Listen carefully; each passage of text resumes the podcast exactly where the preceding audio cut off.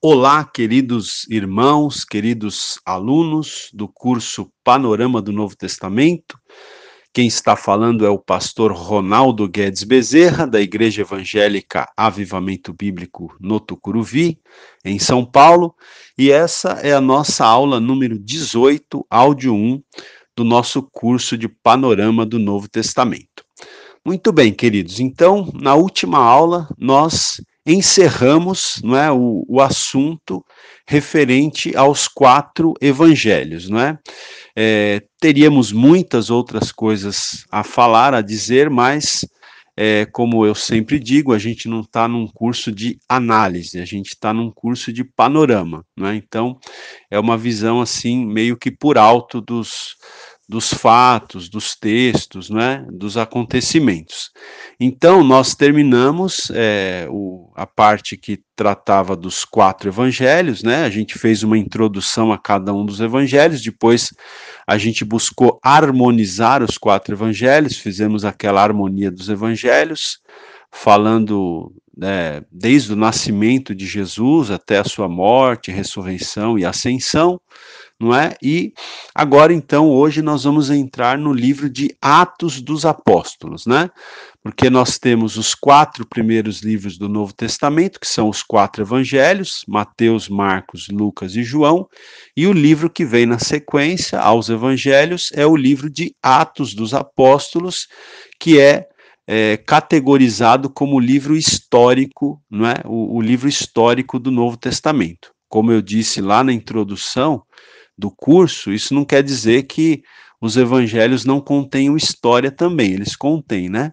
Mas uh, na categorização dos livros, então os primeiros quatro livros são tidos como evangelhos, não é? E o livro de Atos, que é o quinto livro do Novo Testamento, ele é categorizado como um livro histórico. Então, vamos lá, vamos falar nesta aula do livro de Atos dos Apóstolos. Nós vamos fazer uma introdução ao livro hoje e nas próximas aulas nós vamos então é, falar um pouco mais né, dos, dos fatos, dos acontecimentos que estão narrados no livro de Atos dos Apóstolos. Muito bem, gente.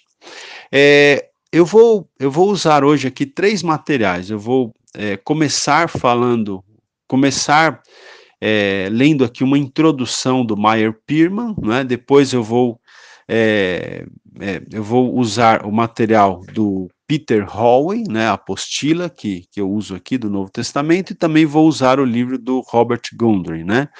Então nós vamos utilizar esses três materiais aqui nessa aula hoje.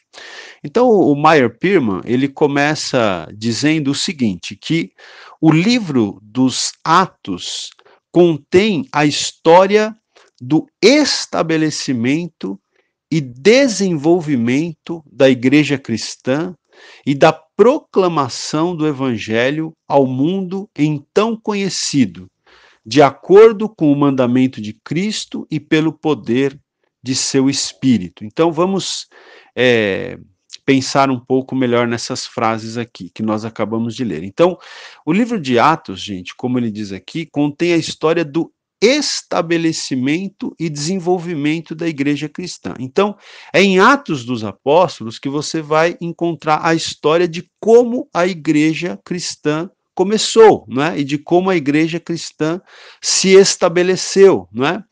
é esse livro também ele traz a história da proclamação do evangelho ao mundo então conhecido, né? Então esse livro fala da é, da divulgação, da pregação do evangelho no mundo conhecido da época ali é, dos discípulos, né? E isso feito, como diz aqui o autor, de acordo com o mandamento de Cristo. Então eles cumpriram, né, o, o mandamento de Cristo de pregar o evangelho e fizeram isso no poder do Espírito Santo.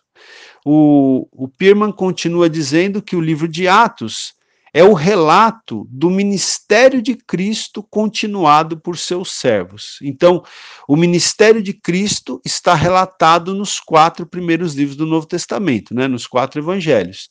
O livro de Atos, ele é o relato do ministério de Cristo continuado pelos servos de Cristo. Não é? Por isso que se chama Atos dos Apóstolos, né? Então, seria a, a continuação, né, por meio dos apóstolos, do ministério que Cristo começou e que, e que está relatado, então, né, o ministério de Cristo relatado nos, nos quatro evangelhos. O Meyer Pirman, ele cita aqui um, um outro autor, que é o Leon Tucker, e ele diz que esse autor sugere as seguintes palavras-chave. Então veja, esse Leon Tucker, ele sugere três palavras-chave para, como que por assim dizer, resumir o conteúdo do livro de Atos dos Apóstolos, tá? Eu gosto muito de trabalhar assim com palavras-chave, porque eu acho que ajuda a gente a gravar, né, a mentalizar.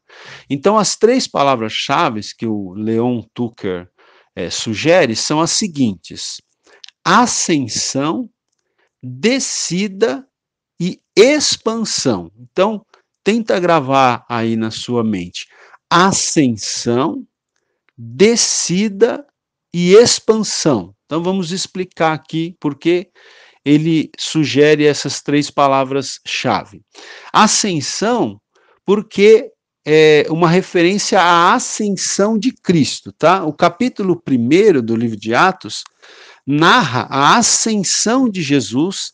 A ascensão, né? Ascensão quer dizer subida, né? Então, é, o, o primeiro é, capítulo do livro de Atos, ele narra é, a ascensão de Jesus ressurreto aos céus. Então, é, Jesus, depois de, de, de, haver ressuscitado, né? Depois de alguns dias de haver ressuscitado, Jesus ascendeu, subiu aos céus para estar assentado à direita do Pai, não é? Nas alturas, nas regiões celestiais. Então, veja, é, a, uma, a primeira palavra-chave, ascensão, por quê? Fala da ascensão de Cristo. A, a segunda palavra-chave, descida, por quê? É, o livro de Atos, no capítulo 2, ele fala sobre a descida do Espírito Santo, né, o derramamento do Espírito Santo no dia de Pentecostes. E a terceira palavra-chave, expansão, por quê? Porque o livro de Atos dos Apóstolos fala da expansão do evangelho, tá? Então veja, a ascensão de Cristo é seguida pela descida do Espírito Santo, e a descida do Espírito Santo é seguida pela expansão do Evangelho. Daí as três palavras-chave. Daí as três palavras-chave: ascensão, descida e expansão. Então, repetindo, a ascensão de Cristo é seguida pela descida do Espírito Santo, e a descida do Espírito é seguida pela expansão do Evangelho. Ok, queridos? Muito bem. Vamos lá. Olha, o, o Peter Hallway, ele diz o seguinte, que o livro de Atos tem sido comumente chamado de Atos dos Apóstolos desde pelo menos o final do século II. Então, desde o final do século II, tá? Isso a gente está falando de vários séculos atrás, né? Então, desde pelo menos o final do século II, esse livro tem sido chamado de Atos dos Apóstolos, embora, diz o autor aqui, duvide-se que Lucas tinha a ideia de usar este título. Então, ao que tudo indica, o, o título Atos dos Apóstolos não foi dado pelo autor do livro, mas com o tempo convencionou-se chamar o livro de Atos dos Apóstolos, né? É, apóstolos aqui, né? Veja, Atos dos Apóstolos. A referência aos apóstolos, muito provavelmente, significa os doze apóstolos, né? Todavia, se nós fizermos uma inspeção, uma análise mais de perto do livro, nós vamos ver que o livro ele termina limitando a atividade apostólica, né? A, inicialmente a três apóstolos, que são Pedro, Tiago e, e João, né? E, e mesmo assim, é, somente nos primeiros capítulos, e depois vai aparecer a figura do apóstolo Paulo no livro de Atos, tá? Então, veja, é, Atos dos Apóstolos, né? Uma referência aos doze, embora, não é? Você vai ter um destaque especial a Pedro, João e Tiago nos primeiros capítulos, e depois você vai ter a, a, aparição, vamos dizer assim, de Paulo, que também vai ser um apóstolo e que vai ocupar a maior parte do livro, né? A história do apóstolo Paulo vai ocupar a maior parte do livro de Atos, tá? Então veja, é, Atos também, né? Esse livro também faz referência à atividade sobrenatural que ocorreu no ministério ali da igreja primitiva, tá? E essa atividade sobrenatural, ela de nenhum modo está limitada apenas aos doze apóstolos, né? Mas inclui outros personagens que não foram é, que não foram apóstolos, né? Que não que não fizeram parte do grupo dos doze, por exemplo, é, Felipe, não é? É? Estevão, o mártir, Ananias e o próprio Saulo, né, ou Paulo, né, que também viria a ser apóstolo. Então veja que é, a atividade sobrenatural que ocorreu no ministério da igreja primitiva, né, e que está relatada aqui no livro de Atos, não se limita apenas aos doze, mas inclui outros personagens como Filipe, Estevão, Ananias, né, que orou por Paulo quando Paulo se converteu, e o próprio Paulo que é, então também se tornou apóstolo, né? Então, é, como eu disse para vocês já, de fato, a maior parte, a maior porção dos 28 capítulos poderiam muito bem ter o título de Os Atos de Paulo, né? Então, o livro de Atos ele tem 28 capítulos, e segundo esse autor que eu estou lendo aqui, ele diz que é, como a maior porção dos, dos 28 capítulos é, narram o ministério do apóstolo Paulo, o livro até poderia ser chamado também Os Atos de Paulo. No entanto, como diz esse autor aqui, né, a verdadeira estrela do livro de Atos não é Paulo, né, não é o apóstolo Paulo, nem é ou nem são os doze apóstolos, mas sim a verdadeira estrela do livro de Atos é o Espírito Santo de Deus. Então, a verdadeira estrela do livro de Atos é o Espírito Santo de Deus, não é? O qual traz glória ao Cristo ressurreto através da igreja primitiva. Então, como alguns já disseram, né, esse livro poderia ser chamado também de Atos do Espírito Santo de Deus. Porque quando você estuda o livro de Atos, você vai perceber que quem está no controle, no comando das ações, não é, é, orientando os apóstolos aonde eles devem ir, o que eles devem falar, aonde eles não devem ir, é o Espírito Santo. É o Espírito Santo que está orientando as ações aqui no livro de Atos, tá? E o Peter Hallway, ele ainda diz é, sobre o tema do livro, né? Ele diz que o tema de Atos dos Apóstolos é a obra do Espírito Santo dentro da igreja e através da igreja, tá? Então o tema do livro é o que? É a obra do Espírito Santo dentro da igreja, né, que, que se formou lá na, logo depois de, da ascensão de Jesus e do derramamento do Espírito Santo. Então, o livro de, de Atos, ele fala da obra do Espírito Santo dentro da igreja e através da igreja, né? É, a obra de redenção estava completa, não é? Cristo já havia ressuscitado.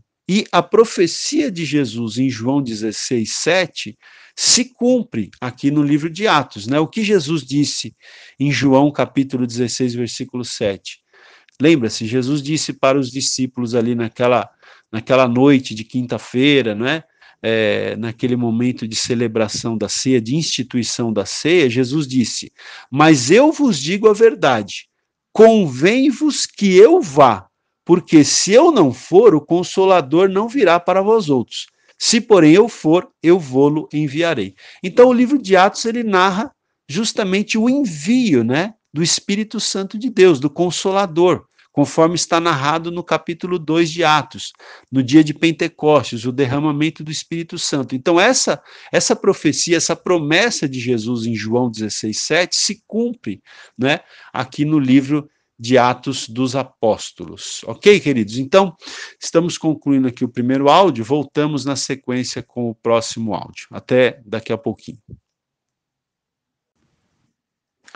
Aula 18, áudio 2. Muito bem, agora eu vou é, aqui para o material do, do Robert Gundry, né, o livro Panorama do Novo Testamento, é, e vamos falar um pouquinho sobre a autoria do livro de Atos dos Apóstolos, então. Então veja, o Robert Gundry ele diz aqui, né, que de acordo com a tradição da igreja primitiva, Lucas foi o autor do livro de Atos, tá? Então, de acordo com a tradição da igreja, Lucas é o autor desse livro, não é? E esse livro, ele é sequência do Evangelho de Lucas, tá?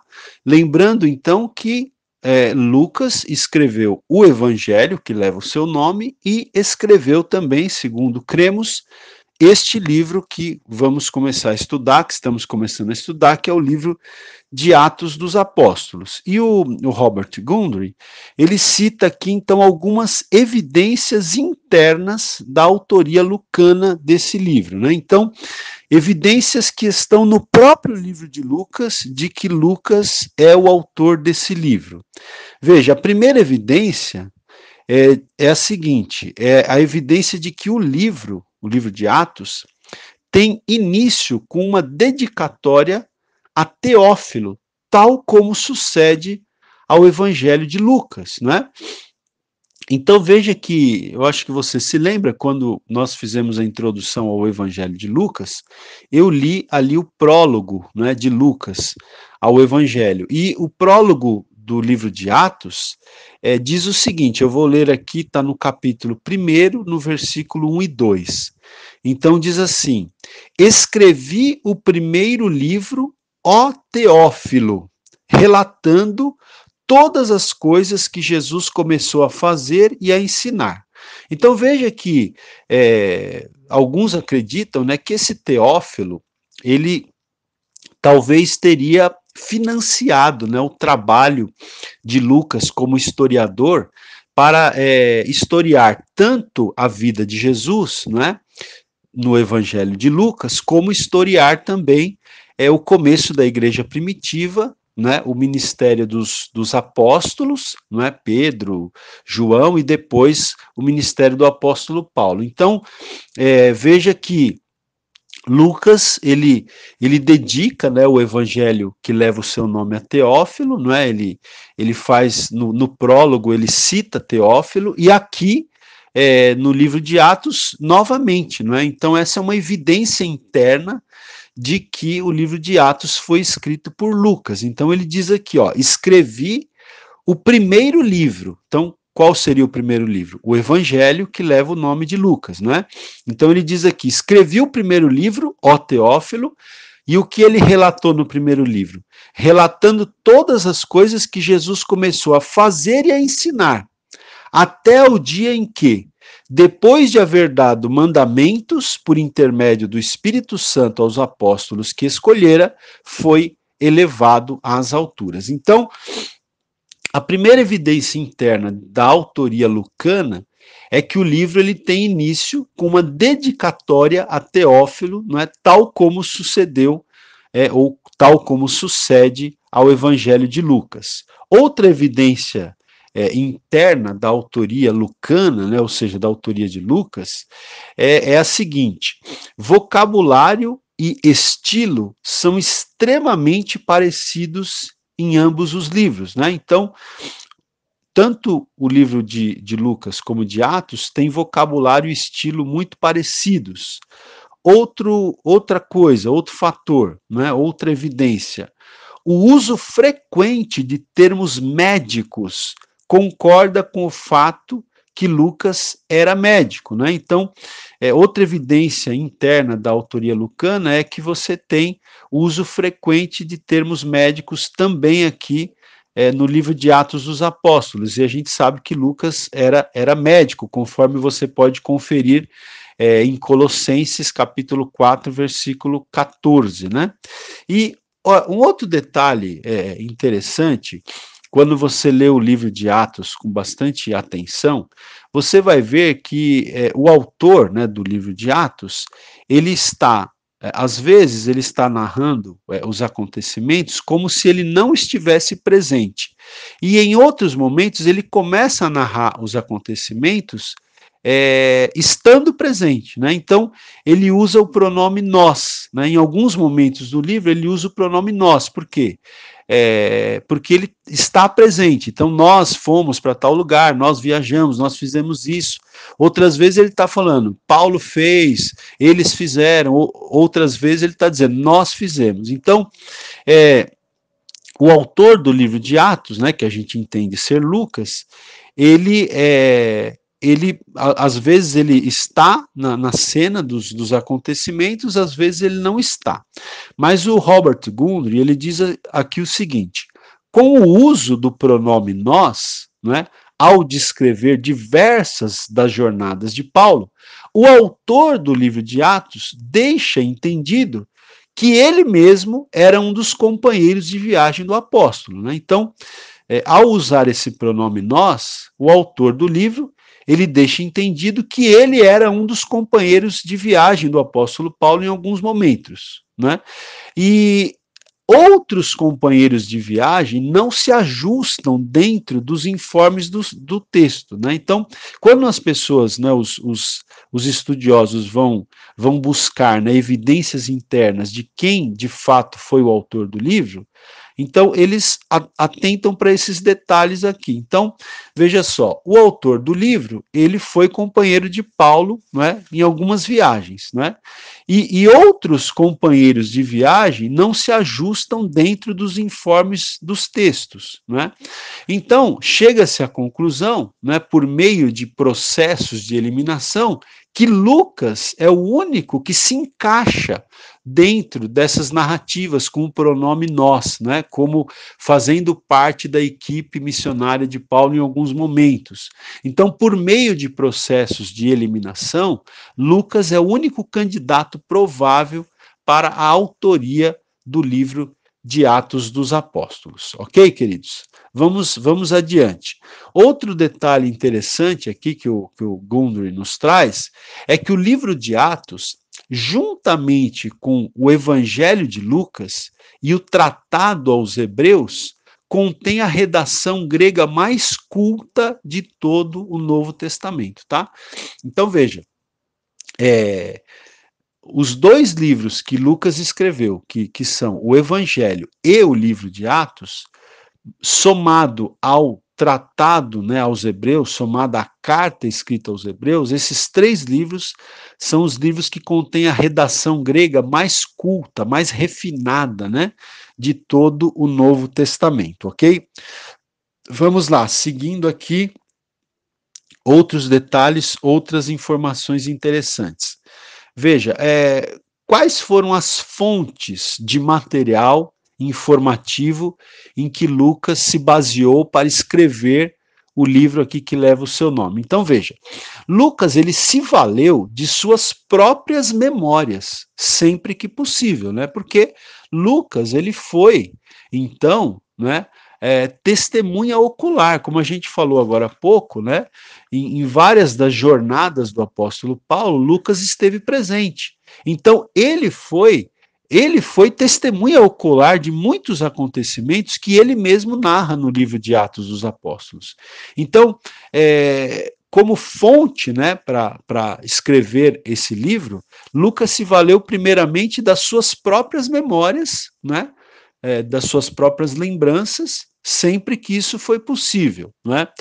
O Robert Gundry continua dizendo que é possível que ele fosse registrando os acontecimentos em um diário à proporção em que se desenvolveram, tá? Então, o, o autor aqui ele defende que já no, no, calor dos acontecimentos ali, quando Lucas estava acompanhando o apóstolo Paulo em algumas das suas viagens, ele já pode ali mesmo ter, é, ter tido o hábito né, de, de escrever um diário, né? é, à, à medida que os acontecimentos iam se dando. Então, posteriormente, quando Lucas é, decidiu então escrever de fato o livro de Atos, ele pôde consultar esses diários que possivelmente ele registrava lá no, no calor dos acontecimentos, quando ele acompanhava o apóstolo Paulo nas viagens missionárias, não é? Agora, o, o Robert Gundry, ele diz também que é, não há que duvidar que Lucas também obteve informações da parte do próprio apóstolo Paulo, dos cristãos de Jerusalém, né, principalmente para narrar os primeiros capítulos do livro. Né? Então, ele obteve informações também dos cristãos de Jerusalém, é, também do, dos cristãos de Antioquia da Síria, né, é, informações de outros companheiros de jornadas de Paulo, como Silas e Timóteo. Né, então, é, Lucas deve ter entrevistado Silas e Timóteo, que foram companheiros de Paulo. Então, esses outros companheiros de Paulo, é, eles deram informações das viagens nas quais Lucas não esteve presente. Ele também deve ter entrevistado Filipe, né, o, o diácono e evangelista ali é, da igreja primitiva. Então, essas são as, as fontes né, é, que, que o apóstolo Paulo foi buscar para escrever o livro de Atos dos Apóstolos. E o Robert Gundry ainda diz que também havia à disposição de Lucas informes escritos, né, como, por exemplo, o decreto do Concílio de Jerusalém. Então, no, no livro de Atos, capítulo 15, narra-se o Concílio de Jerusalém né? E a decisão que ali foi tomada, que foi escrita e que foi enviada para várias igrejas. Então, eram documentos que estavam à disposição de, de Lucas, né? Nos quais ele certamente se baseou para é, escrever aqui o livro de Atos dos Apóstolos. Além do que, é, segundo Robert Gundry, também é, talvez né, haviam documentos em aramaico e hebraico, né, relatando os primeiros eventos do cristianismo, ah, tanto em Jerusalém como ali nas, nas circunvizinhanças de Jerusalém. Tá? Outro fato que o Robert Gundry destaca aqui, que eu acho que é interessante a gente falar, é que as descobertas arqueológicas têm confirmado a exatidão histórica de Lucas de maneira surpreendente, não é, gente? Então, veja que Lucas, desde que a gente estudou o Evangelho de Lucas, é, quando a gente fez aquela aula introdutória ao Evangelho de Lucas, a gente falou que Lucas ele tem sido denominado como o Evangelho da certeza histórica, né? O, o, Evangelho. Por quê? Porque Lucas fala ali no início do Evangelho que ele fez um trabalho de, investiga de, de investigação, ele fez um trabalho de pesquisa acurada né, para escrever o Evangelho. Né? Então, lá no, no, início do Evangelho de Lucas, quando ele fala com Teófilo, ele diz, né, olha, eu, eu, eu fiz aqui uma, uma pesquisa acurada, né, uma investigação acurada, estou falando aqui com as minhas palavras, né, é, para dar-te, ó, excelentíssimo Teófilo, né, em ordem, os, os fatos que, que entre nós se realizaram, tal. Lucas, ele faz essa introdução, então a gente percebe que Lucas, né, que além de médico, ele era um historiador, Lucas, ele tinha um, um cuidado muito grande é, para escrever com exatidão histórica aquilo que ele estava escrevendo. Né? Então, do mesmo jeito que ele deve ter feito uma pesquisa acurada para escrever o Evangelho de Lucas, certamente Lucas fez também uma pesquisa acurada, né, embora ele não diga isso aqui na introdução do livro de Atos, mas certamente ele deve ter feito também uma investiga investigação né, acurada dos fatos desde a sua origem para escrever o livro de Atos dos Apóstolos também, né? E isso é comprovado pelas descobertas arqueológicas. Então, conforme relata o Robert Gundry aqui, né, é, muitas descobertas arqueológicas, ou, ou, seja, aquelas pesquisas feitas pelos arqueólogos que vão a campo, né, que vão muitas vezes ali escavar, que vão é, procurar né, evidências arqueológicas, enfim. Então, essas descobertas arqueológicas, elas têm confirmado o quê? Confirmado a exatidão histórica de Lucas. Né? Então, é, de fato, Lucas é, além de médico, um, um, grande historiador que se preocupa né, em, em dar é, em narrar os fatos com exatidão. Né? Então, é, as descobertas arqueológicas têm confirmado a exatidão histórica de Lucas de maneira muito surpreendente, ok? Então, é, ok, estou aqui terminando o segundo áudio, volto na sequência com o terceiro. Aula 18, áudio 3. Muito bem. Uma outra questão que o Robert Gundry levanta aqui, e que muitos é, comentaristas do Novo Testamento também levantam, é a maneira abrupta, né, a, man a maneira repentina pela qual termina o livro de Atos, é, o livro de Atos dos Apóstolos. Então, é interessante que o livro de Atos, você vai lendo o livro de Atos e ele, esse livro ele termina segundo então os comentaristas, e você pode perceber, você mesmo lendo, você pode perceber que esse livro ele termina de uma forma abrupta, né, de uma forma assim repentina. O Robert Gundry até diz que essa maneira abrupta pela qual termina o livro de Atos quase nos espanta, não é? Então Lucas, ele ele ele Lucas ele descortina a história de Paulo, do apóstolo Paulo, até ao ponto em que o apóstolo, aprisionado em Roma, já esperava por dois anos ser julgado na presença de César.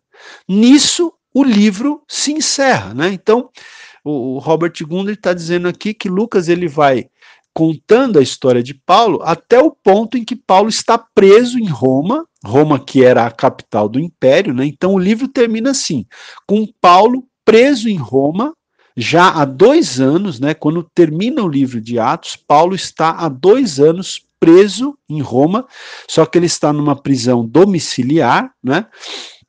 Mas o livro termina assim, com Paulo preso, esperando ser julgado na presença de César, o imperador, e aí o livro termina sem dizer é, o que aconteceu com Paulo. Né? Então, o que teria sucedido a Paulo? Né? Teria Paulo comparecido diante de César? Não é? Enfim, ele teria sido martirizado, ele ter, teria sido absolvido, ele teria sido solto. Então, Lucas não informa, é? Lucas não dá essa informação no livro de Atos. O livro termina assim, com Paulo preso, né, com Paulo há dois anos preso né, em prisão domiciliar na cidade de Roma, aguardando o julgamento do imperador, mas não, não se diz o que, o que acontece depois. Então, segundo o, Robert Gundry, muitas sugestões têm sido oferecidas né, para explicar esse fim tão abrupto assim do livro de Atos dos Apóstolos. Então ele dá algumas, ele dá na verdade cinco sugestões, né? Eu vou eu vou comentar aqui com vocês, sendo que a quinta é a, a sugestão mais plausível, tá? Então a primeira sugestão que se dá, né, para para explicar esse fim tão abrupto do livro de Atos é a seguinte: é possível que Lucas é, tensionasse escrever um terceiro volume no qual teríamos as respostas para essas indagações. Então, alguns acreditam que Lucas terminou de forma abrupta porque ele, ele pensava em escrever um terceiro livro. Né? Ele já tinha escrito o primeiro, que é o Evangelho que leva o seu nome, ele já tinha lido, escrito o segundo, que é o livro de Atos, e ele tensionava então né, escrever um terceiro livro onde ele iria explicar é, o que havia acontecido com o apóstolo Paulo. E essa é uma hipótese, tá? Do porquê, é, talvez o livro. É, essa é uma, uma possível hipótese do porquê o livro de Atos acaba de forma tão abrupta. Uma segunda sugestão, não é, é para, para o fato de o livro acabar assim de forma tão, tão abrupta, seria talvez Lucas tenha chegado ao fim de seu rolo de papiro, tá? Então, é uma hipótese, né? Acho que muito improvável, mas é, então Lucas terminou o livro de forma abrupta porque tenha chegado talvez ao fim o seu rolo de papiro, né, que era o material onde eles escreviam na época, não tinha papel, né, eles escreviam em papiro, então a, a, a, o livro acaba de forma abrupta porque é, provavelmente chegou ao fim o rolo de papiro de Lucas, é uma, é uma, uma, uma hipótese aqui levantada. Uma terceira sugestão é, seria o seguinte: uma catástrofe pessoal pode ter impedido Lucas de concluir o seu livro. Também é uma, uma outra hipótese. A quarta hipótese, né, ou a quarta sugestão para o fato de o livro ter terminado de forma abrupta, seria a seguinte: talvez Lucas tivesse conseguido cumprir o seu propósito, isto é, mostrar o progresso do cristianismo a partir de Jerusalém, o lugar de sua origem, até Roma, a capital do império. Né? Então, é, essa é uma, uma sugestão, né? Que já que ele já tinha conseguido cumprir o propósito dele ao escrever o livro, então é, ele, ele termina o livro de forma abrupta, não é? E a, a quinta sugestão, não é? Que o Robert Gundry até chama aqui de a melhor solução, então ele diz aqui que a melhor solução é aceitar que Lucas escreveu sobre os eventos até onde eles tinham tido lugar. Né? Ou seja, em outras palavras, ao tempo em que ele escreveu, Paulo continuava esperando o julgamento. Então, a melhor solução é a seguinte: Lucas ele escreveu até onde a história tinha ido, né? Ele não pôde dizer o que aconteceu com Paulo, porque ainda não tinha acontecido nada com Paulo até aquele ponto em que ele escreveu, né? Ou seja, Lucas teria escrito, realmente teria terminado de escrever o livro de Atos, justamente naquele período de dois anos que Paulo estava preso em prisão domiciliar em Roma. Então, ele não falou o que aconteceu depois, porque é, ele terminou de escrever naquele momento, então ainda não haviam fatos novos, né? Então, essa é a, a, a melhor a melhor solução aqui. Então, vou, vou, reler aqui o que diz Robert Gundry. Ele diz aqui: a melhor solução é aceitar que Lucas escreveu sobre os eventos até onde eles tinham tido lugar. Em outras palavras, ao tempo em que ele escreveu, Paulo continuava esperando julgamento né, em Roma, ali em prisão domiciliar. Então, o, o Gundry continua dizendo aqui: Lucas escreveu o livro de Atos quando Paulo já se encontrava em Roma há dois anos, cerca de 61 depois de Cristo, tá? Então, ah, o livro de, de Atos, ele, ele foi escrito, ele foi terminado por volta do ano 61 depois de Cristo. Então a gente está no ano de 2018, certo? Muito bem. O livro de Atos foi escrito há quase dois mil anos atrás, terminado aproximadamente no ano 61 depois de Cristo, tá? Então, vou reler aqui. Lucas escreveu o livro de Atos quando Paulo já se encontrava em Roma há dois anos, tá? Então, Lucas provavelmente foi um companheiro de Paulo, né? É, mesmo quando Paulo estava preso ali em Roma, Lucas estava junto com Paulo, porque Paulo estava preso em prisão domiciliar, né? Ele estava preso é, em uma casa, né? Que ele pôde que ele pôde alugar ali, que ele pôde ter acesso a essa casa para ficar preso, e Lucas é, estava com Paulo, né? Não sabemos se morando na mesma casa, enfim, mas estava ali próximo. Então, é, segundo os historiadores aqui, os comentaristas bíblicos, Lucas ele escreveu o livro de Atos nessa época, quando Paulo já se encontrava em Roma há dois anos, e isso então por volta do ano 61 depois de Cristo, não é? E é, uma, um comentário interessante aqui de Robert Gundry. Ele diz o seguinte: o próprio final abrupto do livro de Atos sugere que a tarefa da evangelização mundial estava incompleta.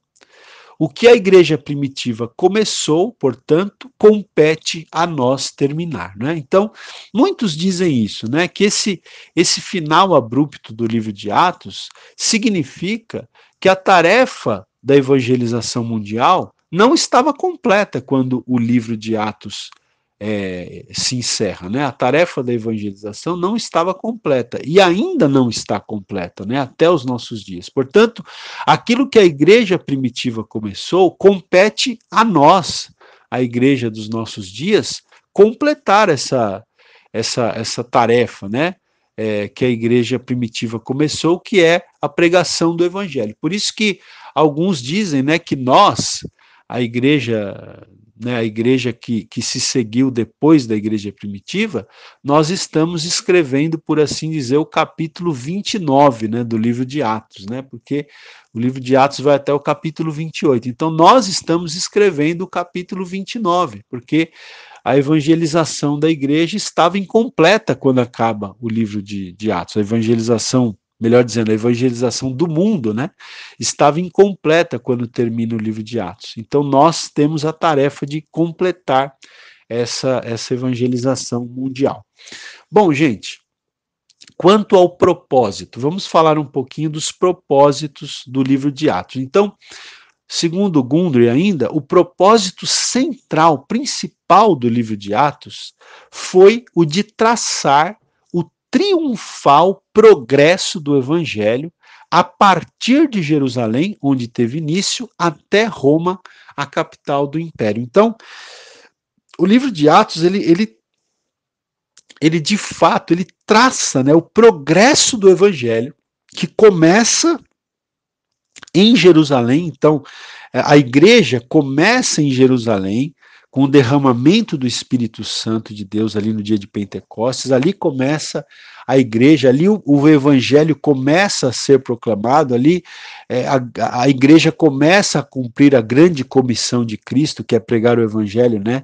É, para todas as pessoas. Então, é, o, o, livro de Atos ele, ele tem esse propósito, né, de traçar o progresso do Evangelho, começando de Jerusalém, onde ocorre o, o derramamento do Espírito Santo, até Roma, que é a capital do império. Né? Então, quando o evangelho chega a Roma, atinge ali a, a, capital do império, o coração do império, vamos dizer assim. Então, o livro ele, ele traça esse progresso triunfal né, do evangelho de Jerusalém, onde começou, até a capital do império, que, que era Roma. Né?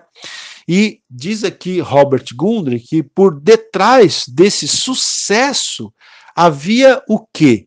Havia a atividade do Espírito Santo, havia a ação do Espírito Santo, a quem Lucas repetidamente dá o crédito. Então, Lucas ele está sempre citando o Espírito Santo, o Espírito Santo que está, por assim dizer, né, que, que, está, por assim dizer, não, que está de fato no, na ação, né, no, na coordenação das ações dos apóstolos da igreja primitiva.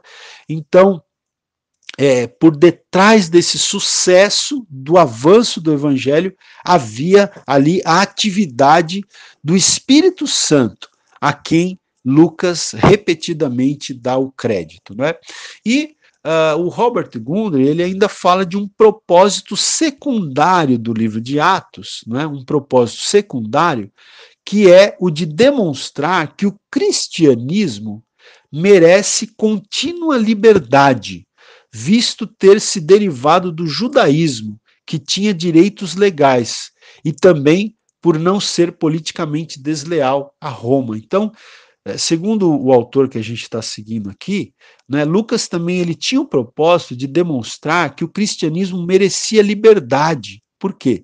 Porque na época do Império Romano, só as religiões autorizadas poderiam ser praticadas. Né? E o cristianismo ele não era uma religião autorizada. Mas Lucas ele tenta demonstrar que o cristianismo merece ter liberdade não é, para, para ser praticado, por quê? Porque ele se derivava do judaísmo.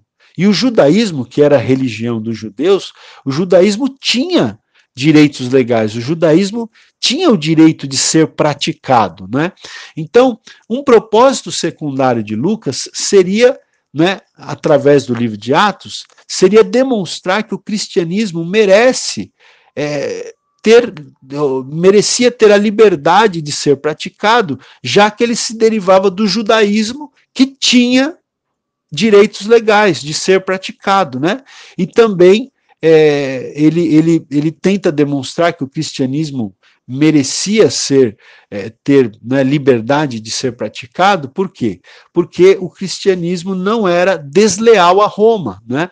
É, o cristianismo não não buscava ser desleal a Roma, não era subversivo, muito pelo contrário, né? Você vê, por exemplo, na carta de Paulo aos Romanos, capítulo 13, ele dizendo que os cristãos deveriam ser submissos à autoridade, inclusive à autoridade imperial, né, a autoridade do próprio Império Romano. Então, nós temos também relatado pelo Robert Gundry esse propósito secundário do livro de Atos, que também é interessante a gente pensar e refletir a respeito. Certo, queridos? Então, estamos terminando aqui o terceiro áudio, eu volto na sequência com o último.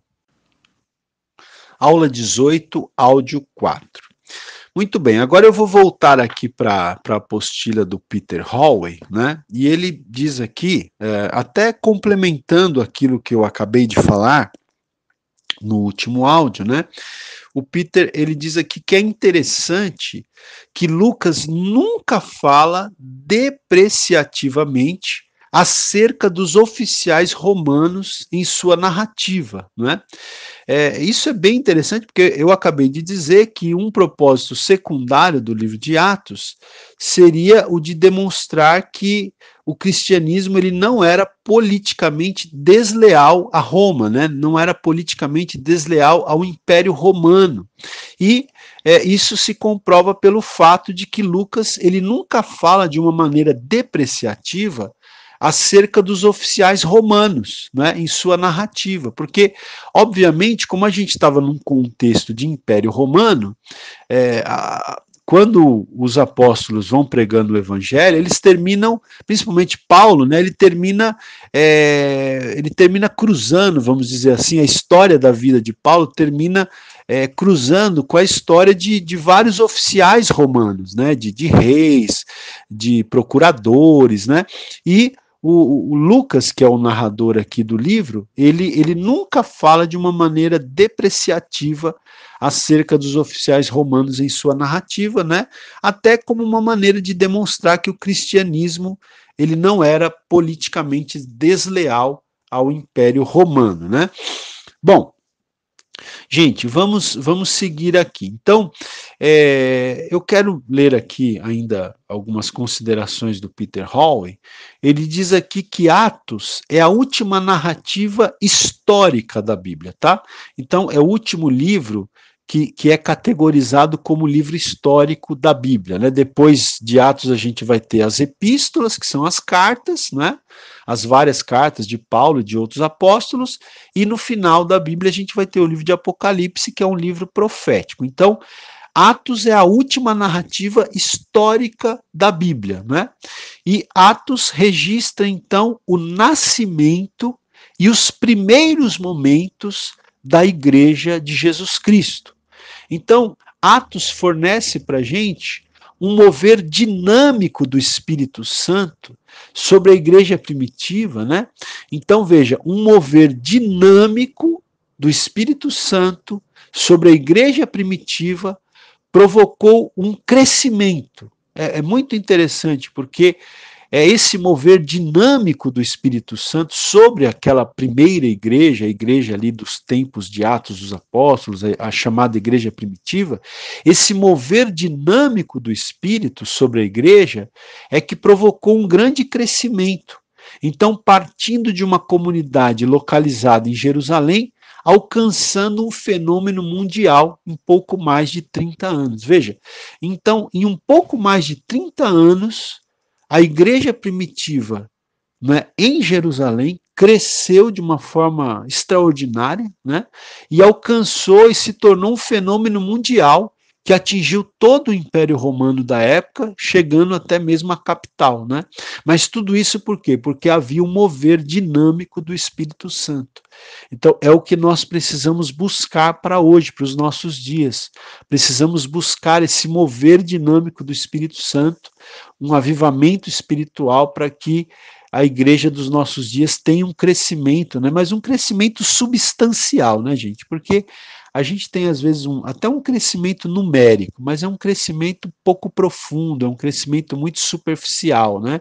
Alguém já disse que a igreja, principalmente no Brasil, é como se fosse um grande rio assim que você perde de vista, mas que quando você vai entrar nele a água não passa do, do tornozelo, né? Ou seja, é muito grande, mas muito superficial, não tem profundidade.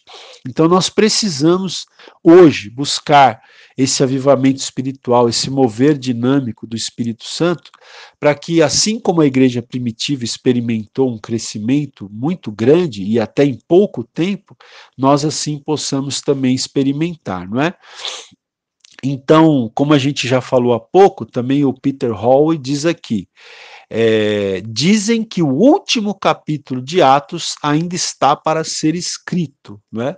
E se o Espírito Santo atuou com tal poder sobrenatural durante os dias iniciais da igreja, então quanto mais podemos esperar nesses últimos dias, né? Então, que tenhamos essa expectativa, portanto, né? É, ele continua aqui dizendo o seguinte: olha, se você estudar o livro de Atos, é interessante observar o relacionamento dos seus dois personagens principais, Pedro e Paulo, no que se refere aos propósitos gerais de Deus. Então, é, o Peter aqui ele diz, né, que ele, segundo ele aqui, os dois personagens principais do livro de Atos são os apóstolos Pedro e Paulo. Né? E seria interessante observar, ele aqui diz, o relacionamento desses dois, né? no que se refere aos propósitos de Deus. É como se estes dois homens fossem carregadores de tochas olímpicas. Ele usa essa figura de linguagem aqui. Então, a chama né, é, de Pedro inflamou a igreja primitiva e levou o evangelho aos gentios. Então, Pedro é o instrumento que Deus usa para fazer o, o, primeiro sermão da, da, história da igreja, onde quase 3 mil pessoas é, se converteram, ali a, a maioria judeus, né? Mas depois Deus usa Pedro para abrir a porta do evangelho aos gentios, lá na casa de Cornélio também, conforme a gente conhece, Atos capítulo 10, né? E então ele passa a tocha para Paulo, por assim dizer, o qual carregou essa tocha pela Europa, né? Para cumprir o alvo de levar o evangelho a Roma, né? Para levar o evangelho até Roma, que era a capital do império. Então, é interessante aqui é, essa ilustração né, que o Peter Hallway fala. Ele diz aqui, então, que Pedro e Paulo eram como se fossem carregadores de tochas olímpicas. A chama né, é, de Pedro inflamou a igreja primitiva, levou o evangelho aos gentios, e então ele passa essa tocha do evangelho para Paulo, né? É, não que Pedro tivesse parado de trabalhar, mas aí Paulo continua é, a ser, Paulo passa a ser o personagem principal da história do livro de Atos, e ele então, Paulo, ele, ele carrega essa tocha do evangelho ali pela, pela Europa, né, até chegar à capital do império que, que é Roma, e que era Roma. Bom, o, o Peter Hall ainda diz o seguinte, que o livro de Atos é empolgante e desafiador. Ele revela o que Deus pode fazer, mediante o poder do Espírito, com um bando de discípulos desencorajados e confusos. Né? Então, é, os discípulos ali, que principalmente depois da morte de Jesus ficaram desencorajados e confusos, né?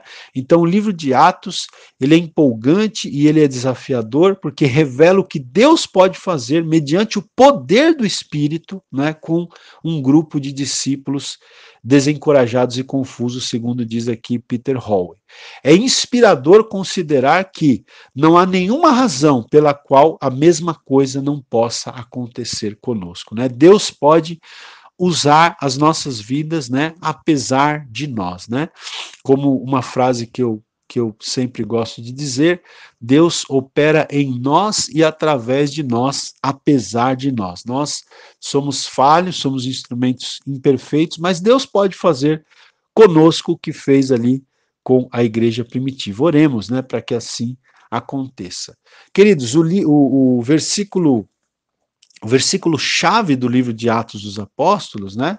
É, segundo aqui o, o Peter Hallway, é Atos 1,8, que é aquele texto que diz: Mas recebereis poder ao descer sobre vós o Espírito Santo, e sereis minhas testemunhas, tanto em Jerusalém, como em toda a Judéia e Samaria, e até aos confins da terra. Então, esse aqui é o, é o versículo chave, né? E uh, o esboço do livro de Atos ele pode ser então ele pode ser feito a partir desse versículo de Atos 1:8 aqui, né?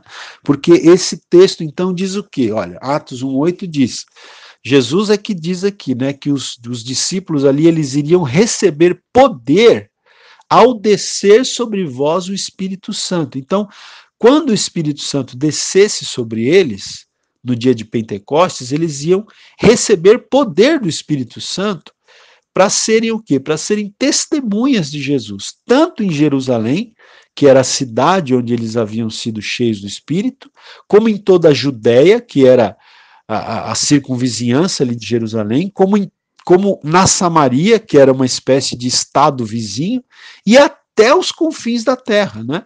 Então veja, a partir desse versículo aqui, né, o livro de Atos ele pode ser dividido, ele pode ser esboçado de acordo com esse versículo chave que é Atos 1:8, né? Por quê?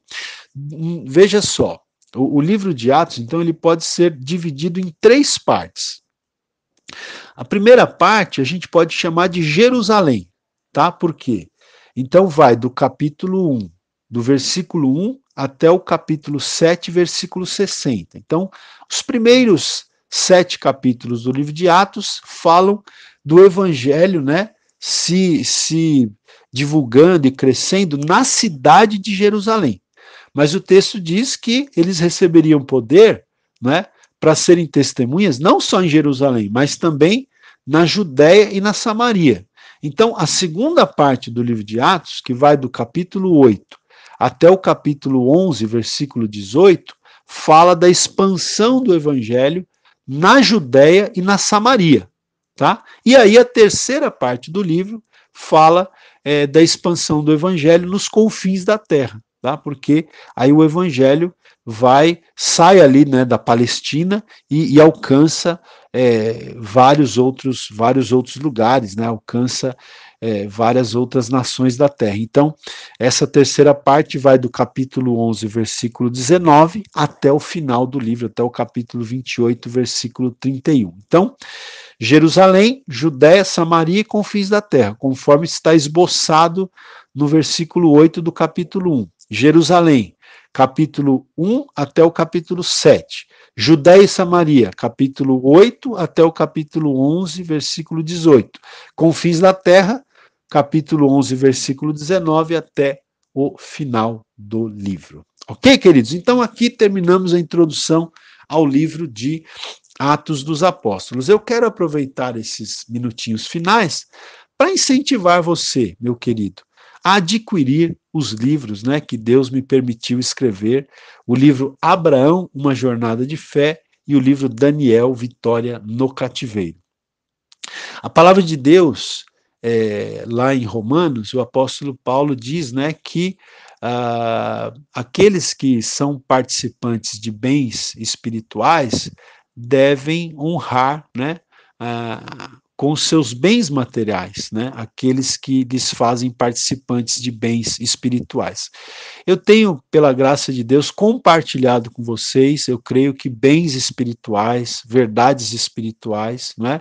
Esse curso é um curso gratuito, como a gente tem falado desde o início, mas a gente tem pedido a sua ajuda aí de que forma? Comprando, né? É, um exemplar, ou os dois exemplares, ou mais exemplares, dos livros que Deus nos permitiu escrever. Veja, queridos, já houve pessoas que é, pediram o número da, da minha conta para fazer uma oferta, não é? para me mandar uma oferta sem querer os livros em troca, vamos dizer assim. Não é? Se Deus tocar no teu coração, para isso você pode me procurar também. Mas é, eu não estou pedindo para você uma oferta, eu estou pedindo para você considerar a possibilidade de comprar um ou os dois livros que Deus me permitiu escrever. Isso não é uma oferta, eu estou aqui pedindo para você comprar, eu estou tentando fazer uma venda para você. Você vai me mandar o dinheiro mas você vai receber na sua casa os livros, né? Então você vai fazer um investimento, não é, não é nenhuma oferta, é um investimento. Você vai investir o seu dinheiro, né? Claro que dessa forma você me ajuda também, mas ao investir esse dinheiro, é? Você também vai receber na sua casa dois livros que você ainda poderá ler esses livros e, e ser ainda mais abençoado, ser edificado através da leitura desses livros, ok? Então, é, pense sobre isso. Se você tem sido abençoado por essas aulas, se Deus tem usado a minha vida, né, o, o ministério de ensino que Ele tem me dado, se Ele tem usado a minha vida para ministrar a sua vida, pense em é, contribuir com o ministério que Deus tem me dado através da compra de um ou dos dois livros que Deus me permitiu escrever. Pense nisso, Deus te abençoe em nome de Jesus. Amém.